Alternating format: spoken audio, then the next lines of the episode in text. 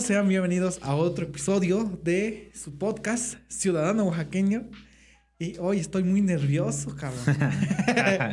Porque estamos con el máximo exponente de la música regional mexicana. de la música, De los niños triquis de Oaxaca. de la música, de la música regional mexicana en Oaxaca. Estamos con el máximo exponente del stand-up en Oaxaca, mano. Estamos con el gran Eric Random. ¿Qué onda, güey? ¿Cómo estás? ¿Qué onda, manito? Muy bien, gracias. Aquí ya ansioso por esta grabación. Tiene tres meses que me citaste. Eh, pero muy bien, ya empezando el año, porque no sepa, estamos en 2 de febrero, entonces emocionado por todo lo que vamos a hablar hoy. No sé qué vamos a hablar, pero pues aquí emocionado, amigo. Ya, qué chingón, güey.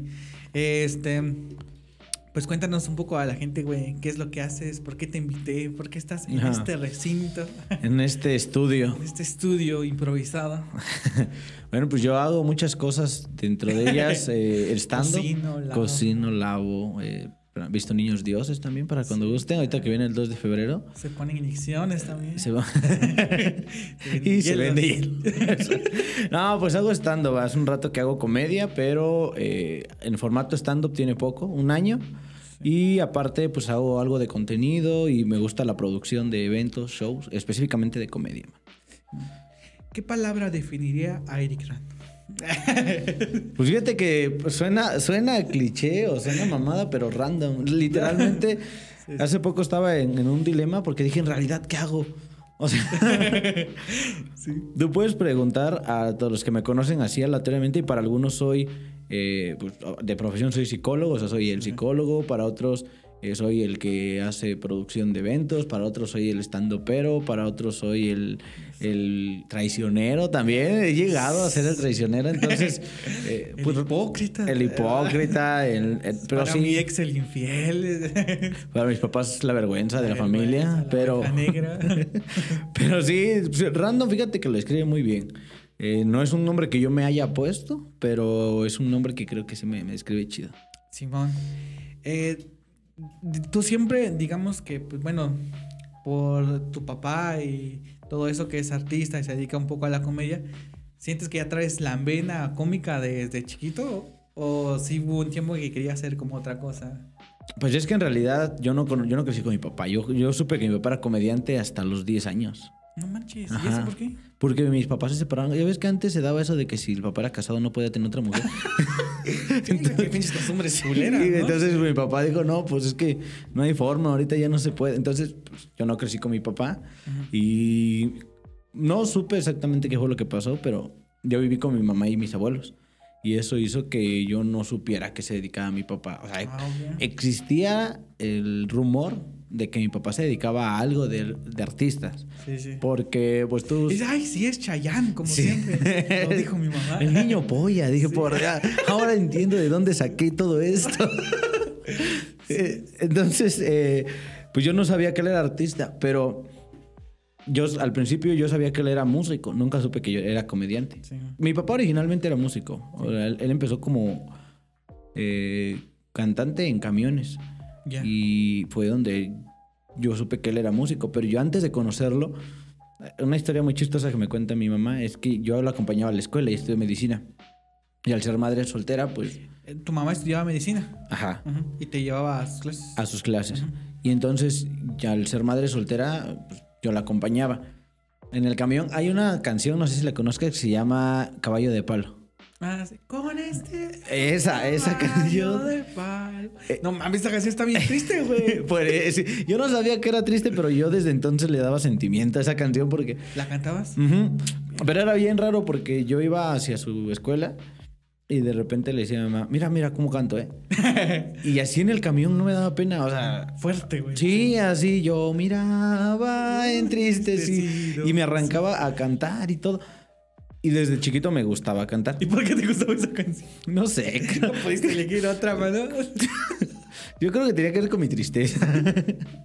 Eso, Oh, sí, güey. eso y que tenía un caballo de palo. Sí, es una canción muy triste que dice que cuando llegaba Santa Claus o los Reyes, no recuerdo, Ah. a ese morrito no le daban nada, güey. Nada. Y que siempre tenía que volver a jugar con su viejo caballo de palo, güey. Y que le servía de espada y de... Sí, güey, que era, no mames, está muy- Esa canción me gustaba mucho y yo la cantaba, entonces desde chiquito me gustaba cantar. Yo no sabía que mi papá se dedicaba a la música. Y tu mamá no decía así como de, puta, va a salir igualito a su padre. Sí, y fíjate que no quería. Es, no, es que es en serio, ya, pero te digo que desde chiquito... ¿no? y dame ese caballo.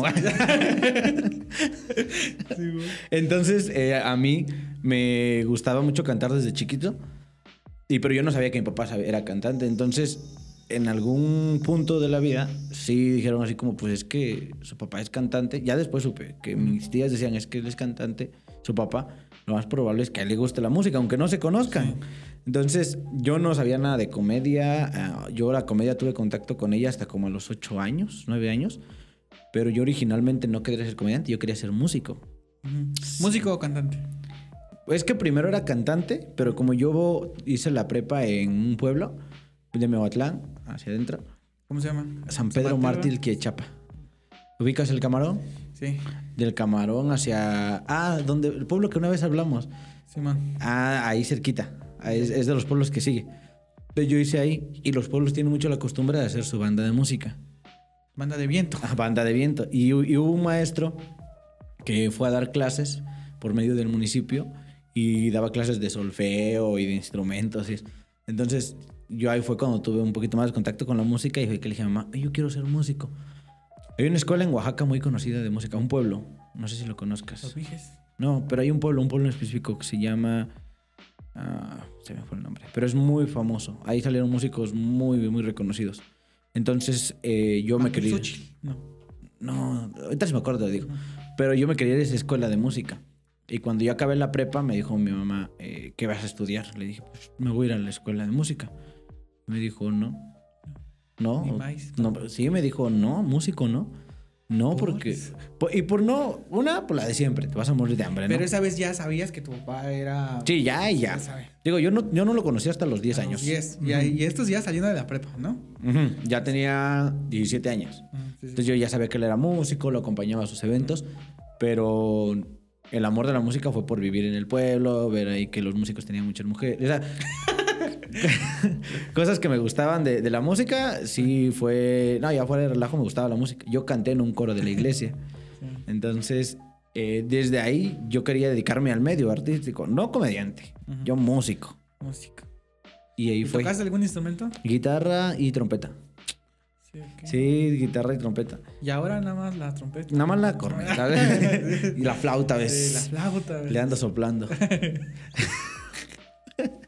Entonces, ahí fue donde a mí me, me llamó la atención la música, me gustaba la música, pero también me gustaba la comedia. No tanto, pero sí me gustaba. Cuando yo le dije a mi mamá, me dijo, no, estudia una carrera, la clásica. Sí. Y después de que acabes tu carrera, haces lo que quieras. Y dije, en la prepa llevaba psicología. Y... Pero no, no dijiste por qué. O era como de. No, de eso no vas a vivir. Le- eso me dijo. Una de ellas fue de eso no vas a vivir. Y la otra porque mi mamá literalmente no quería que yo fuera con mi papá. Ujú. Me dijo, yo sé cómo son los músicos y no quiero que seas músico. Entonces le dije, pues estudio psicología. Y... Y- y- ah, porque llevas en la prepa psicología, dices. Me gustó mucho la psicología ahí porque hablábamos sobre teorías del comportamiento y eso. Dije, ah, está chido eso de manipular gente. Suena bien. De crear sectas. de- crear secta. Entonces fue cuando yo decidí empezar a estudiar eh, psicología. Y ya me fui a, a Guadalajara y ahí fue donde empecé a ver la comedia. ¿Y por qué te fuiste a Guadalajara, manito? Es una historia que hasta el momento muchos me han dicho que la haga comedia, Ujú. pero es- eh, yo al principio la veía triste, ya después dije, pues no fue tan mala. Tenía un caballo de palo. se me fue Sí, a Guadalajara. A Guadalajara. No, porque mis papás estuvieron muchos años, bueno, mi mamá y su esposo, en el Tu pueblo. padrastro. Mi padrastro, eh, muchos años en el pueblo dando consulta, porque son doctores. Llegó un momento en que no les iba chido. Entonces dijeron, pues vamos a Oaxaca. El cuñado de mi mamá eh, vive en Guadalajara. Ujú. Y dijeron, pero ¿por qué no mejor no vamos a Guadalajara? Le dije, va, jalo, vámonos. Pero para esto, mi mamá y su esposo me dijeron, vamos a Oaxaca, estamos seis meses, arreglamos todo lo que tengamos que arreglar, eh, pendientes y todo, para irnos a Guadalajara ya tranquilos. Y les dije, ah, pero yo no quiero empezar seis meses la universidad en Guadalajara y acabando esos seis meses me tenga que ir a Guadalajara. Yo no quiero dejar como a mis compañeros, ¿no? Y empezar algo y otro. Me dijo mi mamá, bueno, pues vete a Guadalajara y nosotros, te, te alcanzamos. nosotros te alcanzamos. Pero cuando yo me fui, ellos pusieron un consultorio provisional en Oaxaca. Dijeron, bueno, en lo que arreglamos las cosas aquí, pues lo poco que podamos tener, ajá, esto, ujú. podemos aprovecharlo. Pero les empezó a ir muy bien. Empezaron a tener muy buen trabajo, empezaron a tener muchas consultas, o sea, empezaron a irles bien. Y dijeron, ¿sabes qué, Eric? Pues ya no nos vamos a ir. Y yo ya estaba allá. De verga. Sí, yo- y me dijo mi mamá, pues regrésate. Y le dije, no, pues yo te dije que no quería empezar a un lado y cambiarme. Y le dije, no, pues yo me quedo aquí en, en, Guadalajara. en Guadalajara. Ajá, yo ¿Y esa vez ya te habías hallado ahí? ¿Ya te habías acostumbrado en Guadalajara? No, ¿No? no, los, pri- los primeros seis meses fueron, mm, pues... Comer maruchas. Pues ni eso. No, no, o sea, mi, mi mamá pues apenas estaba yendo bien con su consultorio. Sí, porque Y se mudaron para Oaxaca. se mudaron. Y aparte justo nació mi hermanita. O Ok. sea, un bebé es un gasto bien grande. Sí. Entonces imagínate, un negocio recién abierto, que no tenía tanto, pero daba más o menos. O un hijo que se había ido a otro estado a vivir, a, a vivir y a estudiar. Y una niña recién nacida. O sea, el dinero no daba para tanto. sí. Entonces los primeros seis meses para mí sí fue bien cabrón. Eh, Te fuiste allá, este, a Guadalajara, empiezas a, a estudiar ahí. Y vi en un podcast eh, que se llama El difunto perroso, sí. que ahí empezaste a, este, a subirte a los camiones, a contar chistes. ¿Cómo, cómo empezaste, a, empezaste a hacer esto, güey? Fue por necesidad. Necesidad. Fue por necesidad porque yo, digo, los primeros seis meses eran... Imagínate, mi mamá me mandaba 600 pesos Al, a cuál- la semana para comida, pasajes y escuela. Y no me alcanzaban 600 pesos. Honestamente, había días que me pedían libros, que los sacábamos obviamente en copias, pero o sea, en una lana. Y me sobraba así de que contados los pesos. Entonces llegó un momento en que dije, puedo hacer dos cosas. O sigo sufriendo por, por no tener para comer, o busco un trabajo. Me metí a un call center, que era el trabajo por excelencia para un, traba- Sí. un estudiante. Sí. Para los primeros trabajos, ¿no? Sí, y aparte no te piden experiencia, puedes ir cuatro o cinco horas y todo. Pero esas, en ese call center nos iban a hacer una semana de capacitación y de ahí entrábamos de lleno. Y la semana no te la pagaban. O sea, Ajá, no, no te la pagaban. no, no te la pagaban. Era, estabas de sombra, le llamaban. O sea, estaba nada más. Ajá, estaba uno que ya sabía y tú estabas atrás nada más escuchando, viendo qué hacían. Y cuando yo entré al call center, dije, ah, pues me van a pagar. Creo que me van a pagar como 500 pesos a la semana. Dije, bueno, ya completo. Sí. acabó la semana de capacitación y dijeron, no, pues todo bien, todo chido. Cuando acaba la semana nos reúnen a todos, ¿saben qué? Este, no vamos a contratarlos. A la verga. A todos, güey, éramos como ocho. Y un güey venía así, de un lugar que se llama La Barca, Jalisco, que es de, de Zapopan, de donde Ajá. estábamos, a hora y media. Diario iba a capacitación, diario, Verga, diario. güey, que viajaba. Ajá, hora y media. Entonces dijeron, ya no, no lo vamos a contratar. Todos dijimos, "Ah". pero se portaron buena onda porque dijeron, pero les vamos a pagar la semana como si hubieran trabajado. Y nos pagaron la semana de capacitación. Bueno. Y dijimos, bueno. Entonces cuando ya pasó eso, yo dije, ay, ¿para qué busco trabajo? Yo tenía unos amigos que eran payasos. Este, no sé si lo conté en otro podcast, pero eso está chistoso. Porque eran mis vecinos. Y me dicen un día, vamos a la plaza, ¿no quieres ser payaso? La plaza es como aquí en el Zócalo, ir a hacer rueda y, Sí. y contar chistes. Y le dije, vamos, pero yo no sé. Me dice, ah, yo te enseño, yo te maquillo y todo. Le dije, va, hazlo. Me puse así como una playera colorida, nada más. Me puse un gorrito. Padre el gatazo, ¿no? Ajá, parecer, pero era un gorrito así que improvisado, güey. De hecho, ese gorro lo tengo todavía. Y este. Y me dice, vamos, güey. Creo que sí vi una foto tuya. ah, sí. De que estabas flaco y tenías como una gorra así como de esas que le sale así como. que son blanditas, pero son circulares. Ah, ya. No, hay un gorrito, güey. Un gorrito como si fuera condón, esa madre, así. Ah, ok. ah, de esos gorritos. Como de Kiko. Ajá. Sí. Como, ándale, como esos. Esos. No si viste que tenían una viserita chiquitita. Papa. Sí. Ajá. Y este, haz de cuenta. Y me fui al, al- a la plaza de Zapopan. Hay un payaso ahí que se llama Bruno, que es el payaso de toda la vida ahí. Por excelencia. El- Sí, ya siempre tiene está. su plaza. ahí, ¿no? Y es el que hizo la plaza y todo. Cuando llego, dice Bruno, ¿y él? Dice nosotros, ah, es que va a aprender con nosotros. Y este pendejo. Sí, y este pobre inútil que hace acá. Y les va a aprender con nosotros. Y, ¿Cómo con ustedes? Sí, Y me dicen mis amigos, y es que también nuestro primer día de payaso. O sea, ¿cómo me invitaste a ser payaso si tú tampoco eras payaso, estúpido? Dije, no, mames. y dice Bruno, ah, está bien, no pasa nada. Y yo, Pinche pena, güey. sí. Perdón, señor payaso. Yo pensé que esos güeyes sí le sabían, ¿no? Y es que sí me dijeron, yo te enseño, güey. Pero no, pues no contaban con la astucia que para enseñar tenían que saber. y ya, para no hacerte el cuento largo, eh, empecé a hacer rueda, no me iba nada bien, güey, nada bien. O sea, juntar unas ruedas es dif- dificilísimo, güey, ¿no? es lo más Ah, complicado. Cuando juntas a la gente, ¿no? Sí, y casi siempre nos mandaba a juntar rueda. O sea, Bruno era de los últimos, ya que había gente. Pero nos decía, es que tienen que aprender a jalar a la gente, tienen que aprender. Lo que nosotros le llamamos cabaretear, ellos le llaman juntar rueda, güey, jalar a la gente. Y ya llegó un momento en que ya medio me lo sabía y todo, y ya me iba más o menos chido. Llegó un payaso, no me acuerdo cómo se llama este güey, y dijo, yo quiero aprender. Y le dije, ah, pues dile a Bruno, porque pues yo tampoco sé. Le dije, no, sácate la verga. Ahí Ahí, no enseñan a nadie. aquí puro payaso experimentado. Y no, ya, aquí ya debes llegar mínimo con un año de experiencia. y dos y competencias ganadas. ¿no? sí. Y ya Con me, gente, y me dice, "Mira, enséñame a ser payaso de plaza y yo te enseño a ser payaso de camión. Yo soy payaso de camión, me dijo. Y era bien chistoso porque nada más hacía fono- fonomímica. Así, tenía, tenía una guitarra que él mismo la acondicionó. Le hizo un hoyo arriba a la guitarra y puso de esas bocinas de las que venden de radio, ¿ves? De las que son recargables. Sí, sí. Y en lugar de cuerda le puso globos de esos de tira. Que se estiran mucho. Ujú. Y nada más ponía canciones así y hacía fonomímica. Y ese era su payaso de camión. Y que le jalan las cuerdas así, ¿no? Como exagerando, ¿no? Para que se vea como graciosito.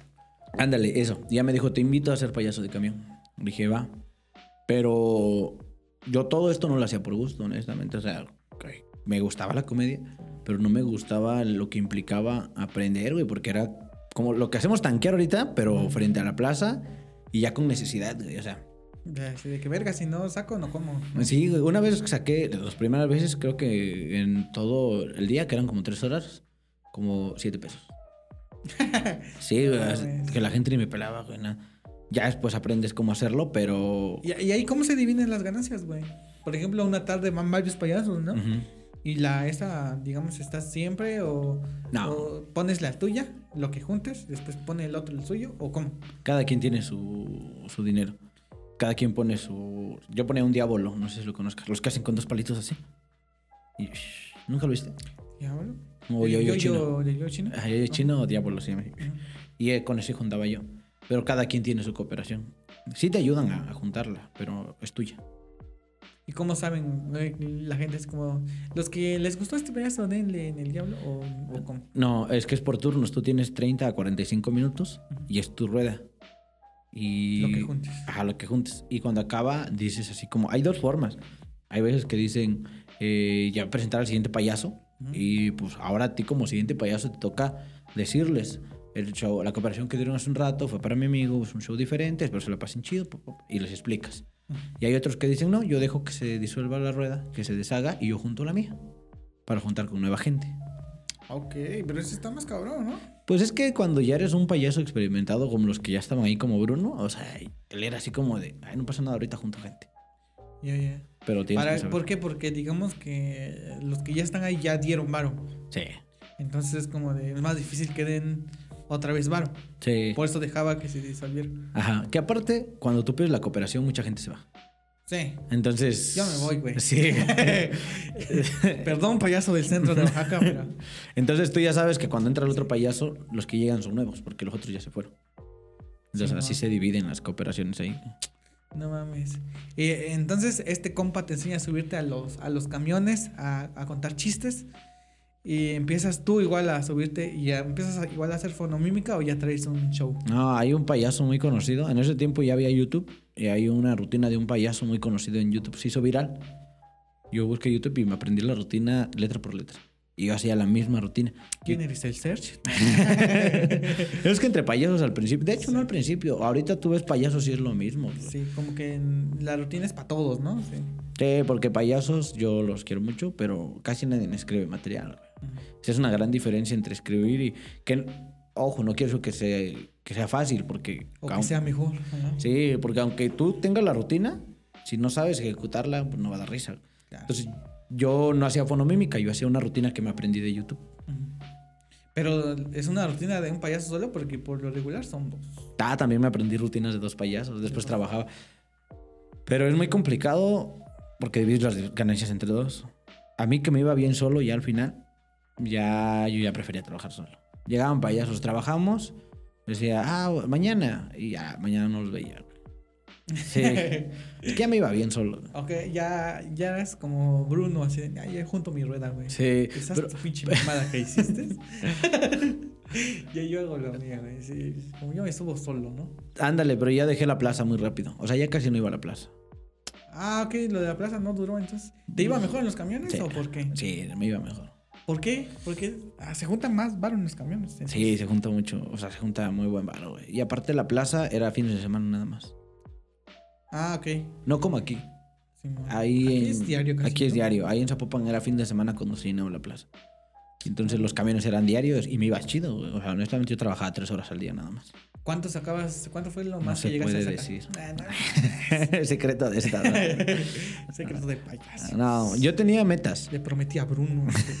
que guardaría el secreto.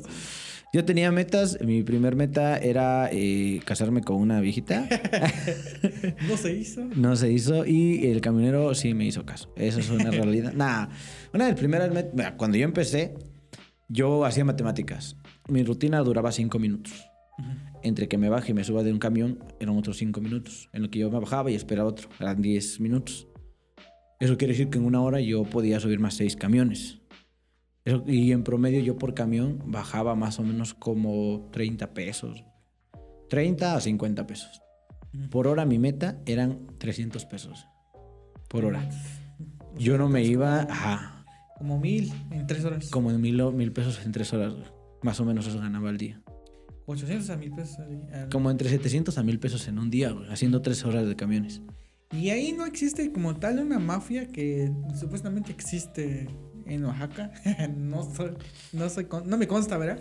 Pero dicen que como que ya hay personas que ya tienen controlado de quién puede subirse y quién no a los camiones, güey. Así de, no cualquiera puede subirse a, a, A los camiones. a cantar, a decir chistes, a sacar barro a los camiones. Sino como que hay como un sindicato más o menos. ¿No te, no te pasó eso? Eh, a mí no. En Oaxaca dicen que existe yo no la conozco. O sea, yo sí he tenido ganas de subirme otra vez a los camiones por el gusto, porque creo que fue del trabajo que más me ha gustado hacer. Me gustaba mucho, mucho. Pero en Guadalajara no. De hecho, la ruta que yo agarraba era una ruta nueva. Nadie la agarraba. Y hasta yo después dije, ¿por qué? ¿Por qué no la agarran si es una muy buena ruta? Para quien sabe Guadalajara, haya viajado a Guadalajara. Yo Quiere agarraba- ser payaso. y que hacer payaso. Ah, Después ya había gente. Pero esta- estuvo chistoso porque primero no había nadie en esa ruta. Era la ruta que iba desde Andares a Patria. Y es la ruta más fresa. O sea, la Plaza Andares es una de las más de lana ahí. De hecho, ahí está el fraccionamiento Puerta de Hierro, creo. Que es uno de mucho dinero. Entonces yo agarraba... Donde vive Chimi, saludo al Chimi. Yo agarraba esa ruta. Yo agarraba la ruta de, de Plaza Andares, de Tecos, de a, a Patria. Era nada más. Y no había nadie que hiciera, que hiciera comedia ahí. Entonces no, nadie me podía decir nada a mí, porque yo fui el que empecé a hacer esa ruta. Después empezaron a llegar payasos. Tú debiste empezar a cobrar, manito. Eh, fíjate lo que pasaba. no nunca cobré, nunca cobré. Pero lo que sí, yo me hice muy amigo de los camioneros. Yo agarraba mucho la ruta 25 y 133, si no me acuerdo. Esas eran mis rutas de trabajo. Y hubo un tiempo que yo, porque me vine a Oaxaca a vacaciones y eso, pues dejé de ir. Cuando regresé, me dijo un camionero, oye, el otro día se subió un, un payaso. Pensamos que eras tú y le dimos chance. Dije, ah, no, yo estaba afuera. Pero trae tu misma rutina. Le dije, ah, sí, todos traemos la misma. Es normal. y me dijo, pero la neta no nos gustó. Entonces, ya cada que nos piden permiso de subir, no se sube nadie, nada más te subes tú. O sea, yo no los, yo no les cobré. Sí. Los mismos camioneros les dijeron, no. Aquí nada más se sube el payaso, mi nombre que tenía de payaso. Y, y ya. Pero ahí no había mafia, pero los mismos camioneros limitaban quién sí y quién no se subía. Sí, como lo que pasó en casa Guateque, ¿no? no, yo no dije nada. Así, sí. Este, ¿cuánto duraste eh, ya en los camiones? ¿Cuántos años? Todo lo que sobró de... Como dos años. Ahí ya no sufriste de, de varo, entonces. No, ya no, ya me iba chido. Y este...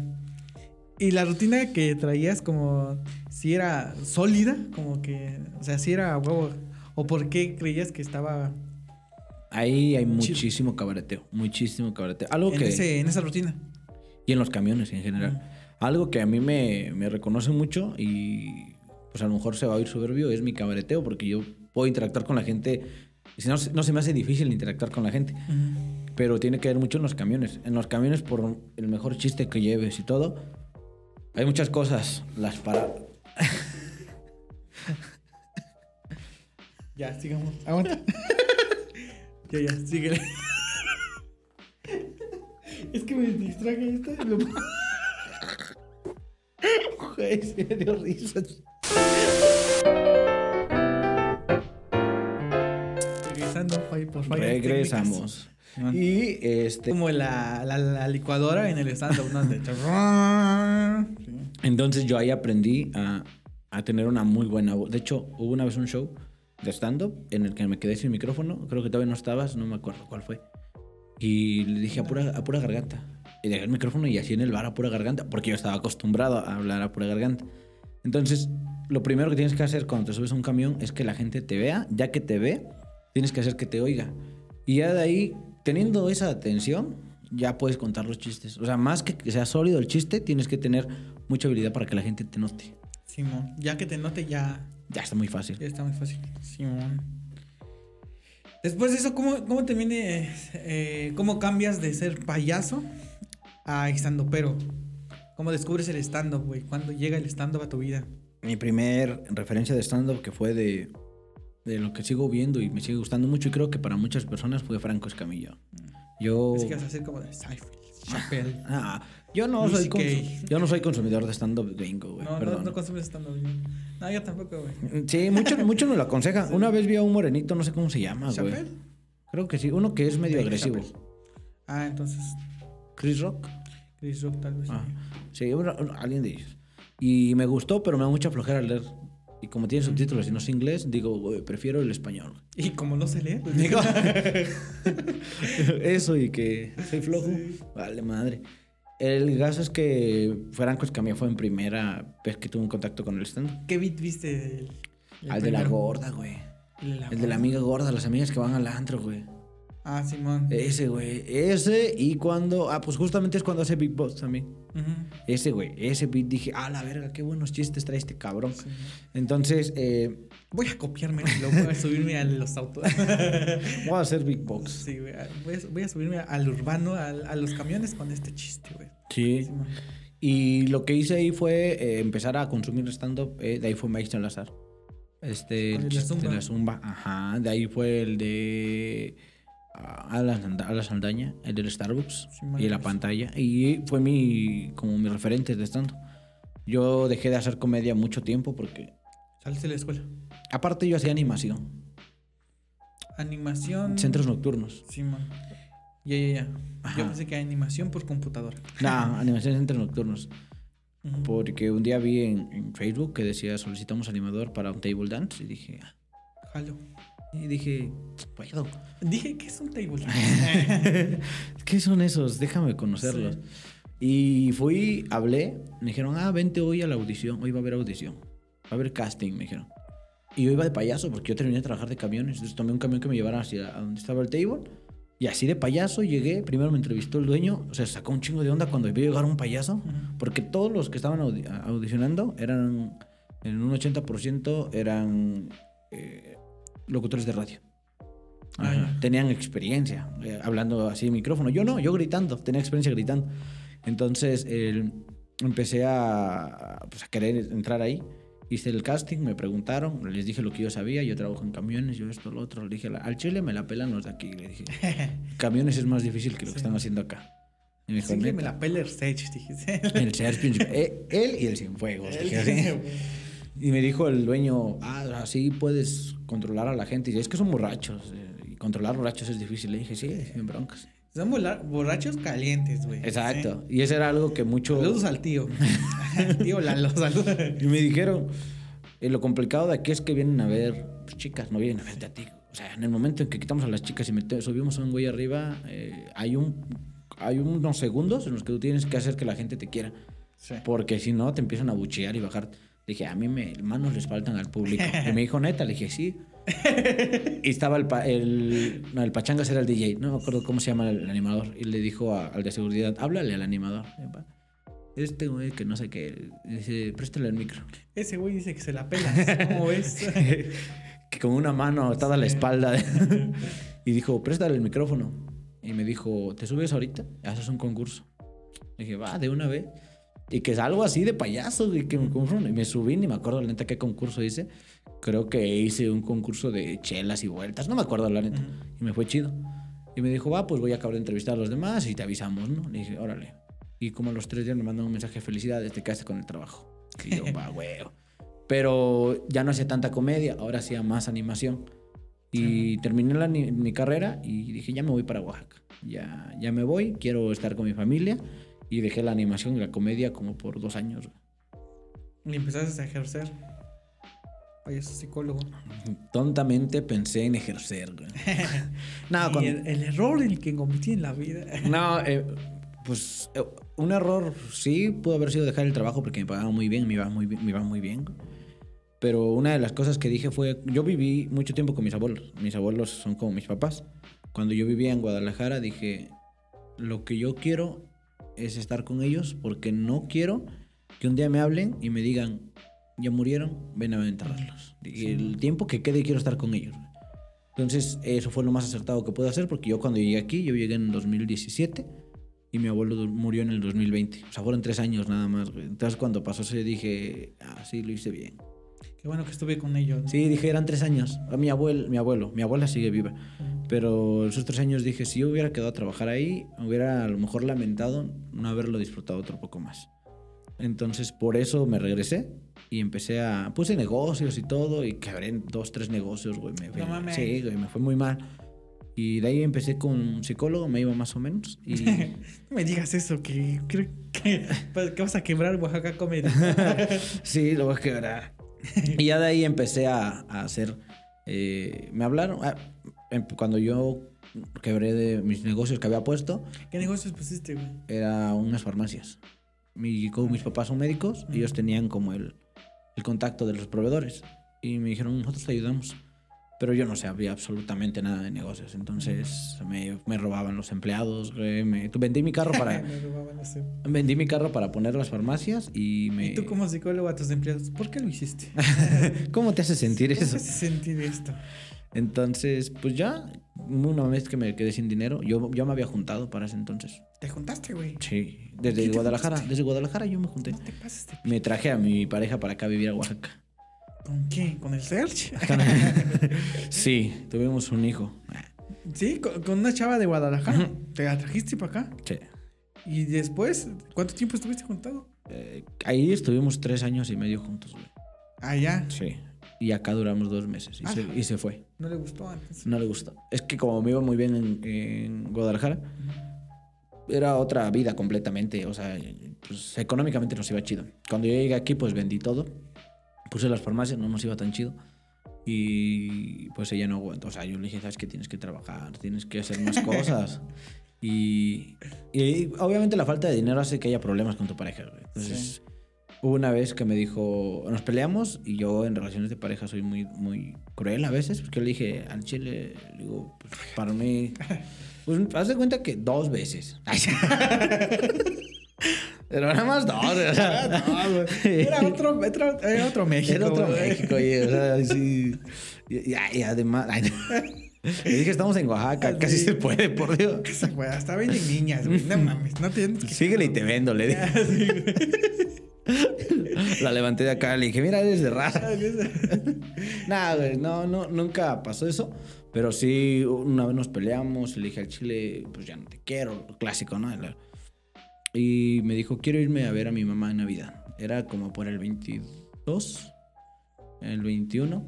Y le dije, no podemos. O sea, hay que pagar vuelos para. O sea, el gasto era el vuelo para que se fuera a. Guadalajara.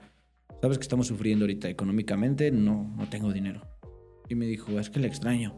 Dije, llevamos dos meses acá apenas que no la ves. Digo, yo estuve tres años sin ver a mi familia. O sea, sí, de repente la veía, pero no. Digo, yo sé lo que es, pero ahorita espérame, no tenemos dinero. Y hubo un problema y hablé con mi mamá, le dije, préstame dinero. Va a ir esta... eh, Brenda se llama, eh, a Guadalajara y regresa. Préstame dinero y ya que me reponga te lo pago. Voy a comprar esos boletos de avión. Y me dijo ella, pues si quieres, como no hay mucho dinero, pues compramos uno mientras. Y ya como venga, compramos el otro. Y dije, ok. Le dije, nada más voy a pasar Navidad, y Año Nuevo y regreso. dije, ah, está bien, va. Compré el boleto, se fue y esa misma noche me habla y me dice, ya no voy a regresar. No mames. Neta, me dijo, ya no voy a regresar. Le dije, "¿Y tus cosas quédatelas, ya no voy a regresar. No quiero regresar a Oaxaca. Dije, ¿es en serio? Sí, no quiero regresar. culero, eh. Sí, me dijo, la gente es bien morena al chile. Me dijo, eso huele a humedad. Le dije, ah. Chaparra. Y aparte, eso de trabajar, ¿qué? Me dijo. Sí, y, y- y ya, pues ella se fue eh, a, a Guadalajara. Yo empecé a, a tener problemas, muchos más problemas económicos todavía, porque ella se encargaba de una farmacia y yo de otra, entonces tuve que cerrar una y todo eso se fue a la, a- todo eso se perdió, lo de inversión de esa farmacia, y bueno, me fue bien mal. Me dijo mi mamá, ¿por qué no, te, ¿por qué no trabajas mejor? ¿Por qué no buscas un trabajo? ¿Por qué no mejor te pones a trabajar? Sí, me dijo. de mamadas. Déjate de jugar al emprendedor, al chile no te funciona. Y le dije, sí, bueno. Y, y de hecho ella me buscó el trabajo, güey. Y ella empezó a buscar en los grupos de Facebook, me mandaba, mira este y este. Y entré como mm, auxiliar de recursos humanos. Y estuve como año y medio ahí, de ahí entré a gobierno y todo. Y fueron dos años en que me dediqué a trabajar, ser godín completamente y dejé la comedia.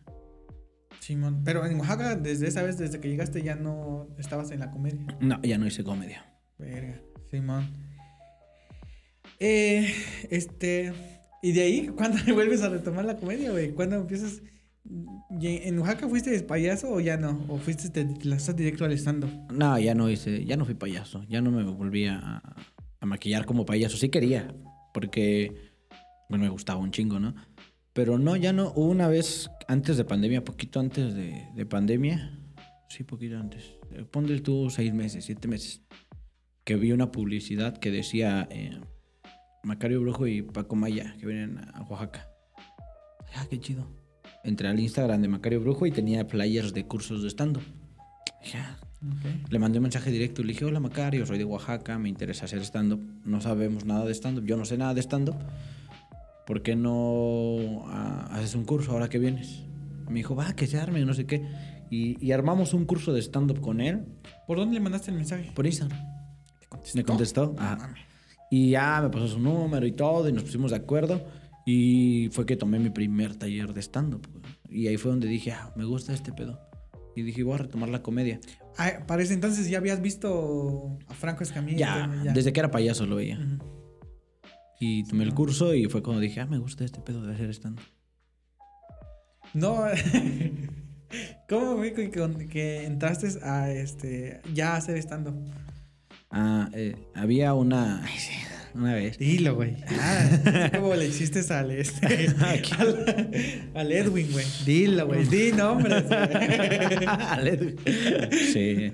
Tokio. Ay, sí. no, está un colectivo que se llama. Y yo empecé. Todos tenemos un pasado, man. Todos tenemos un pasado. Eh, hablé con Juanpi, que es uno de los que estaba inicialmente ahí. Eh, empezamos a, a- Me invitaron a los Opens, iba a los Opens, estaba atento a los tallereos. eh, hubieron cosas que, que a mí no me gustaban tanto, pero ahí estaba. De hecho, yo hablé con Juanpi una vez, nos sentamos antes de pandemia y me dijo que él estaba produciendo shows, pero que él viajaba por su trabajo y que se le echaba la mano y que sí, hicimos una planeación de producción de shows y todo. Y se atravesó pandemia. O sea, yo hablando con Juanpi ya habíamos hablado en ir a... a ¿Dónde? Guajuapan, Otlán. Como una gira. Huehuatlán, ajá. Ya se habían hablado con bares, ya todo. Y Juanpi me dijo, pues yo tengo que viajar, güey, tú puedes encargarte. Le dije, yo me encargo, no hay pedo. Y ya teníamos todo eso y pum, cayó pandemia, güey. Pero originalmente era, la invitación me la hizo Juanpi para estar en ellos. Ya, ya, ya. Juanpi es el fundador, ¿no? Eh, ¿Sabes De- cuando entraste tú ya estaba el negro Cienfuegos ahí en el colectivo? No. güey?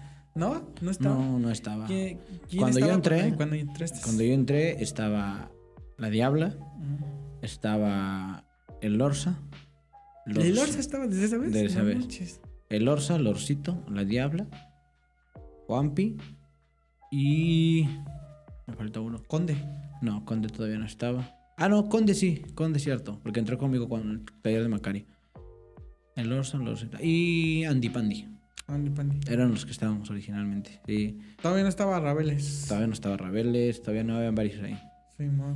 Eh, ¿El Conde igual tomó el curso de Macario? Sí, él, fue, él lo invitó, lo, se lo regaló Macario. ¿Y eso? ¿De qué privilegios? Conde le gusta mucho la comedia. Entonces, cuando vino Macario y este Paco Maya, él fue a ver el show. Terminando el show, pues yo fui de los abridores de. O sea, mi primer taller y ya estaba abriendo el show, güey. Entonces, fui de los abridores, estuvimos cotorreando y Conde a tomarse una foto con, con el. ¿Esa vez ya eras parte del colectivo o todavía no? Ya, Ya. ya, ya, ya, ya. Porque igual supe que a Macario le abrieron como 20, güey. Sí, pues fueron los del curso, fuimos los del curso los que le abrimos. güey. Entonces, eh, en eso llegó Conde, habló con Macario, ya ves que a Conde le gusta mucho eso de socializar y ese pedo. No sé qué fue lo que hablaron, el caso es que como yo estaba coordinando el taller, No sé de qué manera se la chupó, pero... desconozco, yo nada más sé que después de cinco minutos me dijo Macario, mañana va a ir al taller, ahí no le cobres. Dije, va, y desde ahí ya estaba Conde, güey. No manches. Conde, Conde ¿Con quién entraste? O digamos, ¿quién es como tu... Con el que entraste ahí? ah, Conde. estando? Conde fue como... Sí, entré junto al con mismo, Conde. al mismo tiempo. Ajá. Porque yo, es el Omar el de Reyes, un saludote. Que al Chile, pues la neta, yo ya lo rebasé, güey. Sí, ese güey ya se durmió al Chile. Se durmió, güey, Todos nada. sabemos que le ganó la soberbia. No, este, digamos que digamos, tú entraste igual casi al, al mismo tiempo que, Que Conde. que Conde, no Ajá. manches. Sí, fuimos juntos, entramos. Cuando vino Macario, eh, ¿cuántas veces está venido Macario? ¿Dos? Una, una. Ah, dos con la que yo lo traje la segunda vez. Ajá, es lo que quería Cuando ver. vino porque- con Chocho enteros. Ajá, porque vi videos donde vino Macario, pero ya ahí ya existía como tal el, el, este, el pro- el proyecto de Oaxaca Comedy. Y Él fue el padrino. Ajá, donde entraste. ¿Esto fue hace cuánto tiempo después? Pues fue después de pandemia, güey. Fue hace un año. Fue en noviembre, diciembre del 2021. O sea que duraste en este colectivo como pues, un año, ¿no? Pues es que no por la pandemia. En la pandemia le pararon. Sí. Bueno, que nunca le han dado. Sí. Bien, ¿no? Se, se da cuenta que teníamos lo que te digo, con Juanpi planeado algo. Ya estábamos ahí como en la preproducción y, y cerrando tratos y eso. Llegó la pandemia, se acabó. eh, hicimos algunos shows en línea. Me tocó hacer un show que se llamó El Renaco. estaba chido. Y, y ya, o sea, regresamos de pandemia. Yo otra vez estaba con este grupo. Hubo roces, justamente regresando de pandemia. Y a los, al mes, mes y medio, les dije, ¿saben qué? Pues váyanse a la verga. Ábranse a la. Abráranse a la Y la que soporte. sí, pero. Ah, les dije, ¿saben qué? Pues miren, evitemos problemas, cada quien por su lado. Y, pero fue poquito tiempo. Después de pandemia, el que estuvimos juntos fue dos meses, y acaso. Y ya. Ya. Entonces ahí, este, para los que no saben, eh, pues en Oaxaca hay como dos grupos y eh, no. Dos, Sí, dos grupos, Sí, dos grupos de comedia, ¿no? Sí, eh, Que, los es- que hacemos reír y ellos. los que llenamos bares y los que. Ya no tengo pedo, tú lo vas ahí, güey. No, no tengo pedo tampoco, mano. Este. Teníamos su pastada, güey. También estuve ahí. No, no. No, no sé- no sé si te conté, pero. eh, hubo un tiempo en que sí, como que. Esto es extraoficial. ya a esta hora nadie nos está viendo del podcast, ya, ya, a esta hora ya se cayeron las vistas. Sí, ya. Pero sí, yo, ahí fue mi primer open, güey. Digamos que fue mi primer open ahí con los... En el bar de en medio. Los de Oaxaca. Y al siguiente open iba a ser igual ahí, pero nadie llegó, güey. O sea, nada más eh, llegué yo, el que iba a ser el host y otro comediante y éramos tres, güey. Y ya. Y no se hizo, güey. Se canceló ese pedo. Dije, verga, güey. ¿Cuándo voy a saber que... O sea, lo que no- es tener público. Sí, güey. ¿Cuándo, va... ¿Cuándo voy a saber que sí, este, sí va a haber o no va a haber, güey? Y entonces, este. el conde me dijo que igual había otro grupo que estaba haciendo open mics. Y ya fue cuando dije, no, pues me dijo conde, no, va a ser tal día y sales. Porque el conde igual me dijo, este, el de Oaxaca, me dijo el, el día del open y me dijo a qué horas. Y por eso fui. Y ya después me dijo el, los, de los dos, me dijo, un saludo al Gran Conde, güey, la neta, es chido. Es el que ha estado todo el tiempo. El que ha estado ahí, güey. Sí, digo, es de los... Como fantasma, pero está ahí, güey. Sí, yo creo que es de los que ah, sabe... Y fíjate que una vez pasó, o sea, el podcast no nos va a dar para hablar tanto porque tenemos que grabar otro programa, que diga una segunda parte de esto, pero una vez cuando hubo un problema, justamente este problema en el que se... Se, se, divide.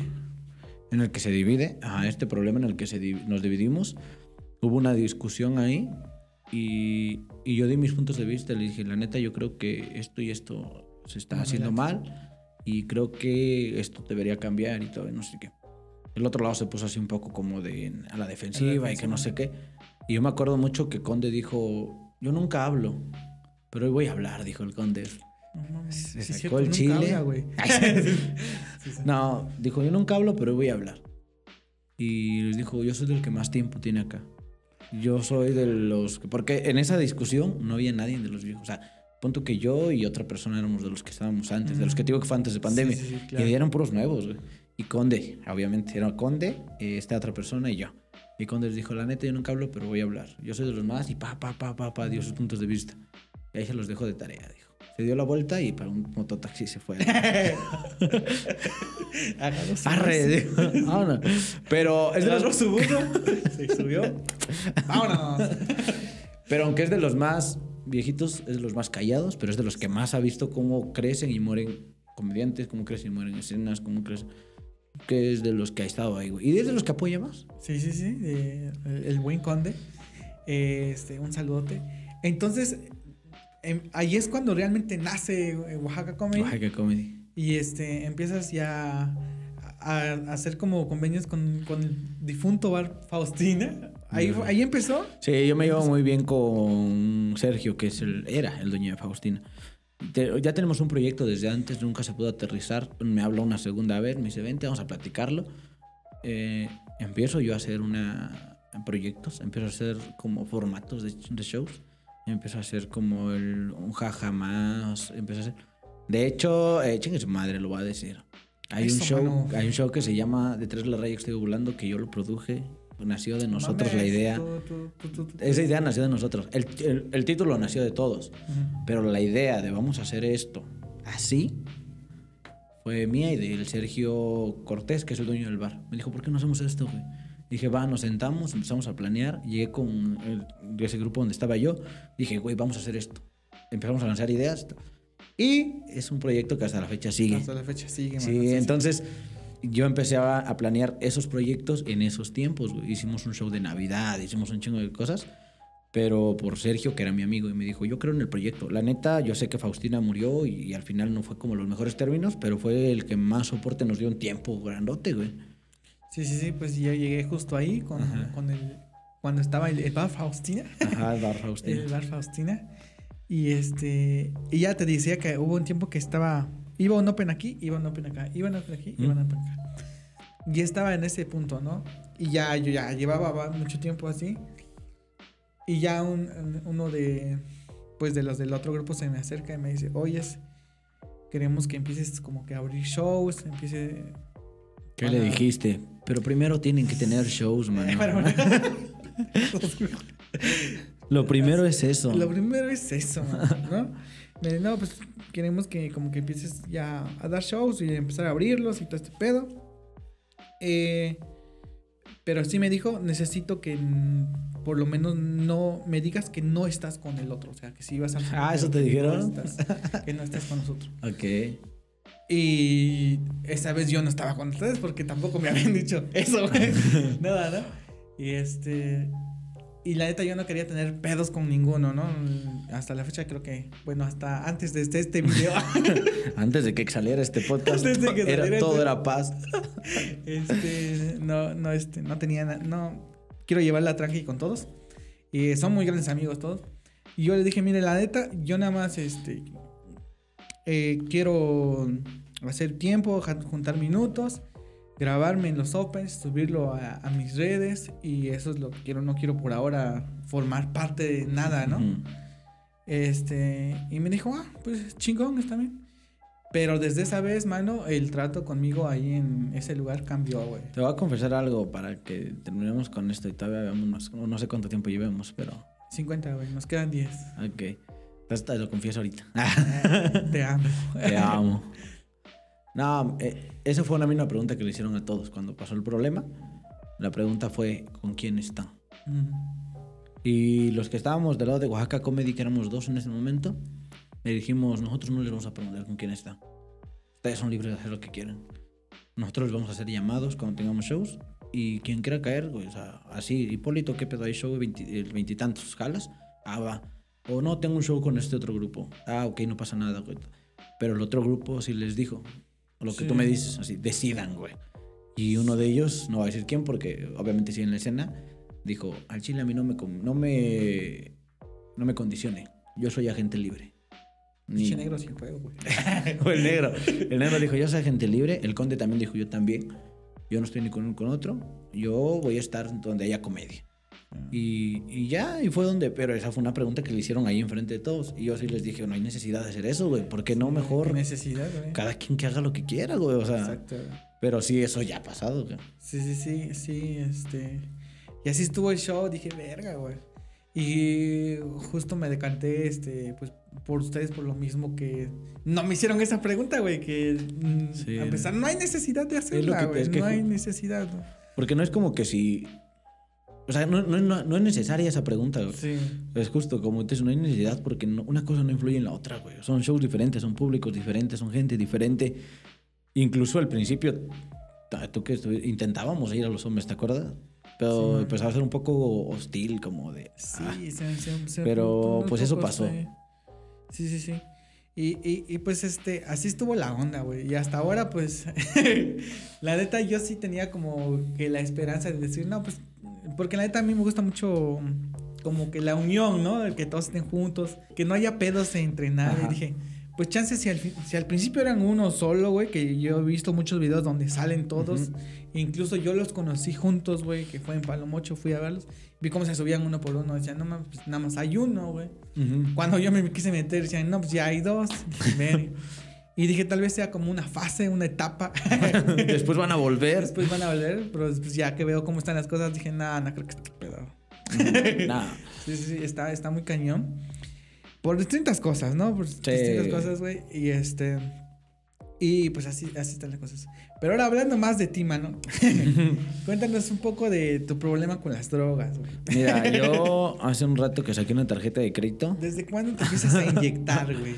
¿Desde cuándo te inyectas? Todo empezó cuando mi papá me abandonó. Sí. Yo tenía- me compraron mi primer laboratorio de química, mi alegría, y fabricaba mis Eso propias es- metafetaminas. Cocodrile, ¿no? Ándale, sí. cucharita. Ah, Eh, Sacabas tú aquí, ¿no? Ah, ah. Ándale, así de. oh. No, güey, vi en un podcast, eh, un podcast tuyo de Jackie Random, Ah, sí. que tuviste un pedo muy cabrón de alcoholismo, güey. Sí. Sí. ¿Cómo estuvo este pedo? ¿Cuándo fue para empezar? Yo toda, pues. to- toda la vida he tenido problemas con el alcohol. Es una realidad que yo y mi familia lo sabemos. Sí, güey. Es que no. Pero yo nunca, yo no, te he visto muy pocas, no, de hecho nunca te he visto Nah, pedo, es que güey. ya no he tomado. O sea, si te das cuenta, ya. O sea, mi, alcohol- mi relación con el alcohol es bien limitada. Por lo mismo que yo conozco. O sea, conozco lo rápido que se me sale de, de las manos eh, el alcohol. O sea, me sale del control muy rápido. Yo desde que estaba en la prepa, güey. Mi primer pedo fue en la prepa. Verga. Pues también pon tú, pero, o sea, la cuestión es que. Y todo fue por una mala jugada. O sea, fue. ¿Cómo se puede? Como que fue. eh, a propósito que me emborracharon. O sea, me odiaban. O en los pueblos, tú eres de un pueblo, ¿no? Sí, la claro, comunidad. Tú sabes que cuando alguien llega fuera de la comunidad, pues los mismos de ahí son celosos con sus. pues vamos a llamarle. Pues celosos, ¿no? Sí, con sus mismas mujeres del pueblo. ¿No? Sí. Entonces, eh, decía un tío, en tierra de ciegos el tuerto es el rey. Entonces llegué yo, que no pertenecía al pueblo, quieras o no, pues llegó como él, el hijo de la doctora, él, no sé qué.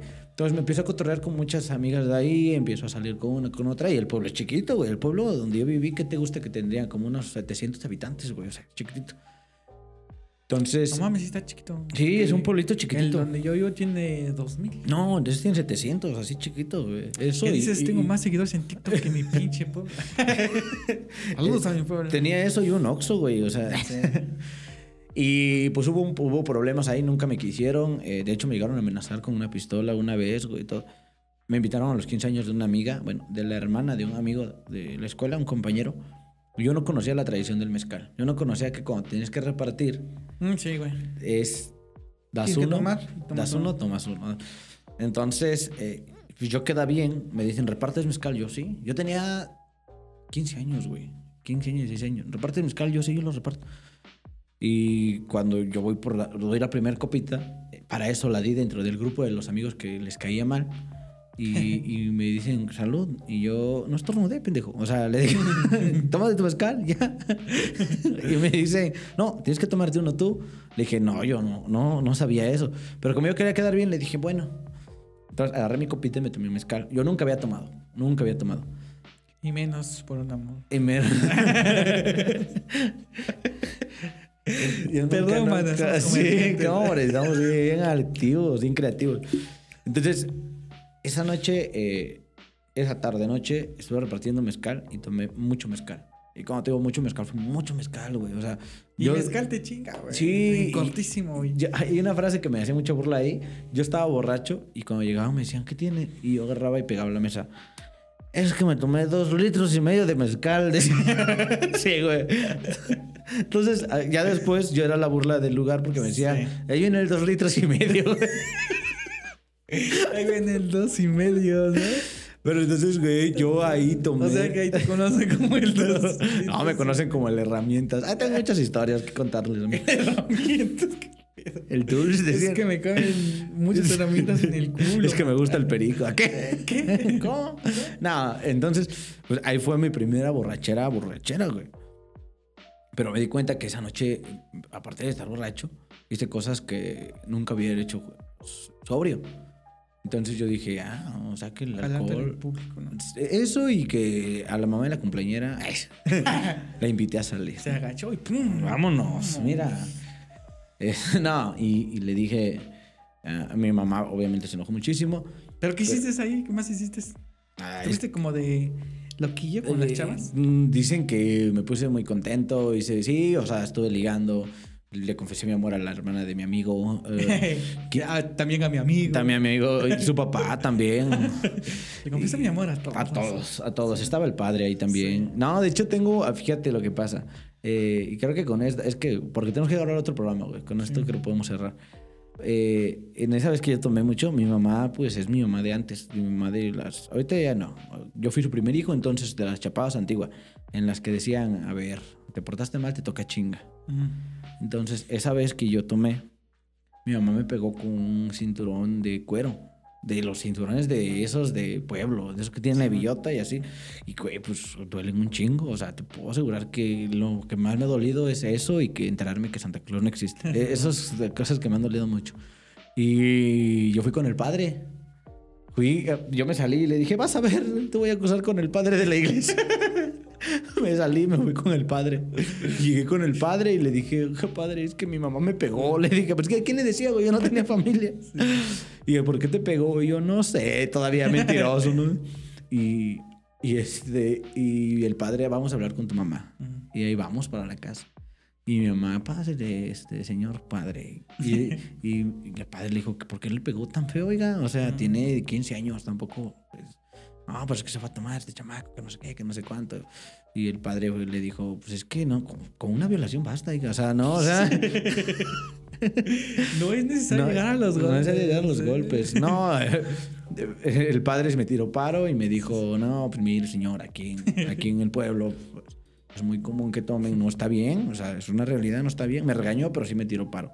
Entonces, mi primera borrachera fue ahí, me llevé muy bien con toda la gente eh, y me metieron a un estanque para que se me bajara lo pedo y no se me bajó. Así, ah, en los pueblos acostumbran mucho a hacer como estanques. Como pilas, ¿no? Ajá, como pilas. Entonces, cuando ya estaba muy borracho, hacía mucho frío, dijeron, pues vamos a bañarlo. Ah, de hecho, si tú hablas con. A ver qué dice, aún hay rosca. Ok. si tú hablas con alguien de ahí, eh, que ya nadie, ya no, ya no me llevo con nadie de ellos, pero yo mismo me metí al estanque porque dijeron, hay que bañarlo. Y dije, yo me baño, pero andaba pedo. Y me, me- me eché de cabeza en el estanque, güey. Verga, güey. Y dijeron, no, pendejo, te vas a ahogar. Y me sacaron y me secaron y todo. Pero hice muchas cosas. Dentro de ello, a irle al padre a decir que me ayudara, que no me pegara mi mamá. ¿Pero pedo? Pues ya crudo. Ya, ¿no? Ah, todavía mi mamá me dijo, y como fue mi primer cruda, sacó así el bonche de cobijas y ponte a lavarlas. Eso y, es como el castigo. y eso y limpia el patio, porque había un patizote, porque las casas de ahí tienen un patio Sí. muy grande, porque había mucho como hierba. Dice, voy a pedirle un machete aquí enfrente y ponte a limpiar el patio abajo del sol, güey. No, pues fue peor cruda y, y de ahí dije, ahora voy a tomar más ojos que te quite. Sí. Ahora voy a ser un borracho profesional. Profesional, ahora ya no lo voy a hablar al padre, voy a empedar con él. Pues habría que darte otra vuelta, mano, para que nos Sí. cuentes ese pedo más de tu alcoholismo. Sí, Faltó hablar un poco de qué onda con tu papá, si ya te ibas bien, todo eso. sí, también. Una segunda vuelta, güey. Mañana, güey. Mañana. que, o sea, hay muchas cosas que, que podríamos contar, pero ojalá a la gente le guste y, y que di- digan, a una segunda vuelta donde nos cuente cómo fue que conoció a los comediantes. ¿Cómo fue que Hipólito llegó a Oaxaca a comer? Pues nada, amigos, güey, este fue muy, muy, este, muy rápido. La neta, quedaron muchas cosas al aire porque este cabrón lo conozco ya eh, un tiempecito, tampoco mucho, pero, o sea, sí tengo como más cosas que preguntarle que no me cuadran. Y, y que los ¿Por números qué no me da más shows? Cosas así. Eso y que no me paga cuando hago Eso, show. Sí, exacto, güey. Eh, pero yo creo que para ser la primera vez, chingón. Muchas gracias por ver el podcast, güey. Eso ha sido todo, amigos. Y despídete tus redes, güey. Mis redes sociales, síganme en Instagram y Facebook como Eric Random. También Y en Twitter. Oaxaca, a Oaxaca Comedy los vamos a poner aquí abajo. Sí. Para que vayan a seguirla igual. Y Twitter, Twitter, ahorita estoy subiendo chistes que no podría decir. One-liners, ¿no? Y que no podría decir en otro lado. Entonces, en Twitter síganme y nada más no se fijen qué cuenta sigo. Es lo único que les puedo pedir. Ni en TikTok. En TikTok, en TikTok, por favor. Vale, nos vemos. Nos vemos hasta la Se próxima. cuidan. Bye.